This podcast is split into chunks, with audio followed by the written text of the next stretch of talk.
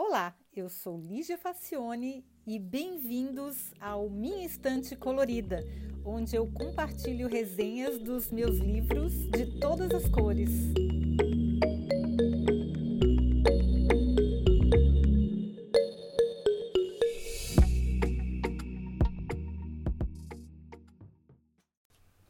Olá!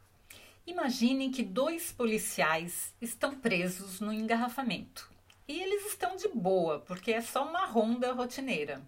Eis que um deles olha para o lado e começa a admirar uma BMW caríssima. O motorista está fumando e de repente simplesmente joga as cinzas no banco do passageiro. Que absurdo, um dos policiais pensa. Um carro caro desses? Aí começa a pensar: quem faria uma absurdidade dessas? Não o dono que teve que comprá-lo, não o amigo que pegou o carro emprestado, somente alguém que não tenha nenhum tipo de contato com o proprietário, tipo um ladrão, faria uma coisa dessas. No instalo, o policial liga a sirene, aciona o suporte e, de fato, descobre que o carro era mesmo roubado. Uma observação à toa gerou um insight que fez toda a diferença no trabalho do policial. Pois o psicólogo cognitivo Gary Klein tem passado a vida profissional observando como as pessoas tomam decisões e ele tem um carinho especial por insights. Ele faz parte do movimento chamado psicologia positiva. A ideia por trás do conceito é o seguinte: os psicoterapeutas trabalham para que as pessoas com distúrbios ou atormentadas se sintam menos miseráveis. Mas para a psicologia positiva, eliminar a miséria não basta. É preciso trazer algum valor positivo, acrescentar algum prazer. O princípio que Gary defende é que para melhorar a nossa performance precisamos de duas coisas: reduzir os erros e aumentar os insights.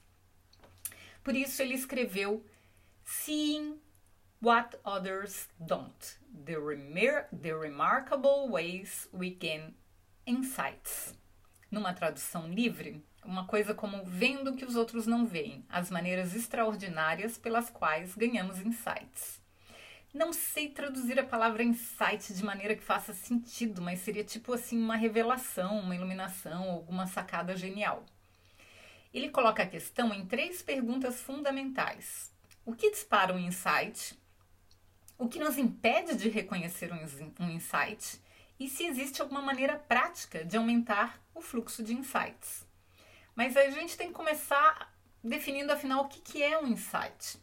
Eu, eu, eu falei aí antes que eu não conseguia traduzir a palavra insight e não é à toa. Eu acho que a gente não tem mesmo um equivalente em português para expressar essa ideia. Para Gary Klein, insights são ideias que nos transformam de várias maneiras. A forma como a gente vê, age, sente, entende e deseja. São mudanças e transições inesperadas que transformam uma ideia medíocre para uma muito melhor.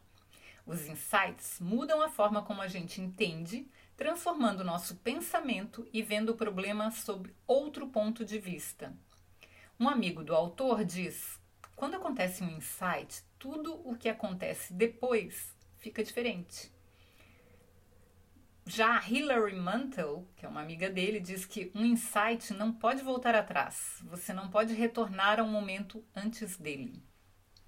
Gary Klein define como uma mudança inesperada para uma história melhor. Olha só que interessante. E aí, o autor fez uma coleção de histórias sobre insights, mais ou menos 120 exemplos de pessoas que fizeram uma mudança radical em suas crenças e começou a procurar padrões. Ele entrevistou pessoas, mas aproveitou muita coisa que estava publicada em jornais, livros e revistas. Ele descreve em detalhes como fez a análise e como classificou os casos em diferentes estratégias. E essas estratégias são conexões, coincidências, contradições e desespero criativo. E algumas histórias se encaixavam em mais de uma dessas estratégias, mas vamos falar de cada uma delas. As conexões acontecem quando a pessoa junta os pontos, ou seja, quando ela é exposta a mais ideias, pega uma nova informação e combina com uma que ela já tem para fazer a descoberta. E aí ela tem um insight. As coincidências é quando a gente percebe uma coincidência, ela não tem, a gente não tem certeza se é apenas um acidente ou se faz parte de um padrão. Uma observação cuidadosa e curiosa pode conectar alguns eventos que não pareciam estar relacionados e dar origem a ótimos insights. Mas há que se ter cuidado, às vezes coincidências são só coincidências mesmo. Ele usa como exemplo de coincidência quando o, o médico, o cientista que descobriu a AIDS, o, o, o, vírus do HIV, né? Ele começou a ver que tinha um padrão, que tinha uma coincidência nos pacientes tendo os mesmos sintomas. Depois a gente tem as contradições. As contradições disparam reações emocionais do tipo não pode ser, pois elas não fazem sentido esse sinal de que há alguma coisa seriamente errada na história que, que nós temos como referência é, é, é que chama a atenção da gente, porque é uma contradição. Então, o jeito é mudar a história para fazer o encaixe. Aí é que surgem os insights, como no caso do exemplo do policial. Ele olhou aquilo e era uma contradição uma pessoa jogar cinza de cigarro num carro caro. E aí tinha alguma coisa errada nessa história. Então ele teve que mudar a história para fazer o encaixe para aquela cena caber. E depois, por último, a gente tem a estratégia do desespero criativo. Esse é o nome que o psicólogo Adrian de Groot dá às estratégias brilhantes que algumas pessoas conseguem inventar quando elas estão seriamente encrencadas. É como encontrar uma saída para uma armadilha inescapável. Ele dá alguns exemplos é, bem interessantes. Klein analisa o que, que dispara o insight. Aí ele agrupa coincidência junto com conexão para facilitar e a atividade que segue e a conclusão. Assim, para o caminho da contradição, o que dispara o processo é achar uma inconsistência, e aí isso faz a pessoa encontrar uma âncora, mesmo que fraca, para redesenhar a história. A âncora que o policial encontrou foi que o, o sujeito que estava dirigindo o carro era um ladrão. E aí ele teve que redesenhar a história. Para o caminho da conexão, que inclui a coincidência, a pessoa descobre e acrescenta uma nova âncora que muda a história. No caso do vírus do HIV, ele viu que tinha uma série de pacientes com o mesmo perfil, e aí a âncora nova era o vírus. E para o caminho do desespero criativo, acontece que a pessoa descarta uma das âncoras da história original para construir outra. E aí ele conta a história de um bombeiro que estava no meio de um, de um incêndio de uma floresta e aí ele teve, ele estava bem desesperado porque ele estava cercado por fogo de, por todos os lados. E aí para para resolver a questão ele resolveu botar fogo, fazer um círculo de fogo para isolar a, as pessoas que estavam no meio do círculo, para evitar que o que o fogo se alastrasse mais, porque aí ele, ele queimava aquela parte, o fogo não era um, era um incêndio controlado e parecia uma contradição que ele pensou numa uma hora de desespero. Inclusive essa experiência já foi citada em outro livro que eu não me lembro, porque ela é bem famosa, onde aparece uma, uma, uma atitude desesperada e é, mas você acaba pegando o desafio e transformando é, de um jeito completamente inesperado. É, e até essa técnica de colocar fogo é, em locais onde está tendo incêndio para um fogo controlado é, é uma das técnicas que se usa. Bom, o que, que nos impede de ter insights? Nós estamos o tempo todo fazendo conexões, procurando por implicações, buscando inconsistências e desafiando evidências fracas. Quando estamos no piloto automático e as conexões e contradições são óbvias, a gente fica cego e simplesmente não enxerga porque a gente está no piloto automático. O que nos impede de ter insights, segundo o autor, é simplesmente estupidez. Aliás, a estupidez é o que nos faz ter também falsos insights. Estupidez é não ver o óbvio porque ele é tão óbvio que a gente não enxerga.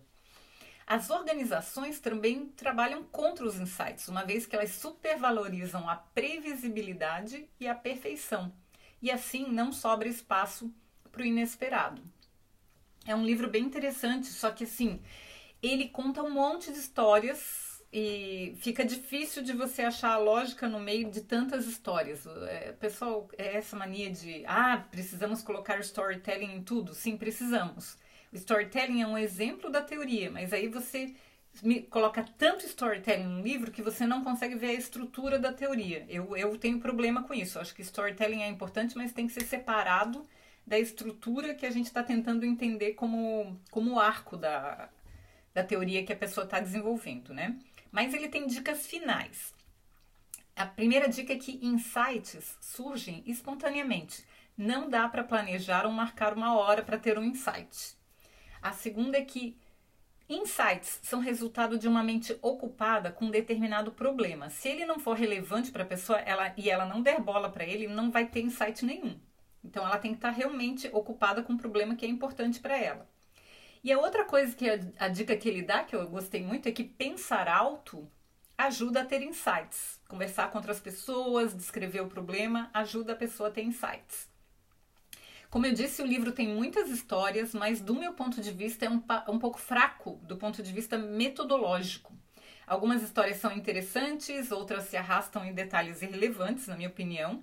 E como eu disse, eh, os autores americanos têm muito essa mania de que eles enchem o livro com histórias, porque precisa ter storytelling. Realmente storytelling é importante, só que, só que os autores afogam os livros em, em storytelling e conta um monte, um monte, um monte de histórias e você no final fica perdido no meio de tanta história e não consegue tirar a estrutura do, do método ou da ideia que ele está tentando apresentar, de tanta história que tem no meio. Então, eu penso que storytelling é importante como ilustração da teoria, mas se a pessoa não consegue desenhar a teoria porque está afogado no meio de histórias, eu penso que elas prejudicam. Bom, é a minha opinião, né? É a minha visão.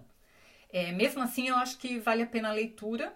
Vai que você tem lá algum insight lendo o livro, né? Pode ser que ajude. É, pelo que eu pesquisei, não tem versão em português desse livro, mas o original, o, a versão original em inglês é vendida no Brasil pela Amazon. Então, se você tiver interesse, é só ir lá no minhaestantecolorida.com, que lá vai ter o link direto para você achar o livro, nem precisa procurar.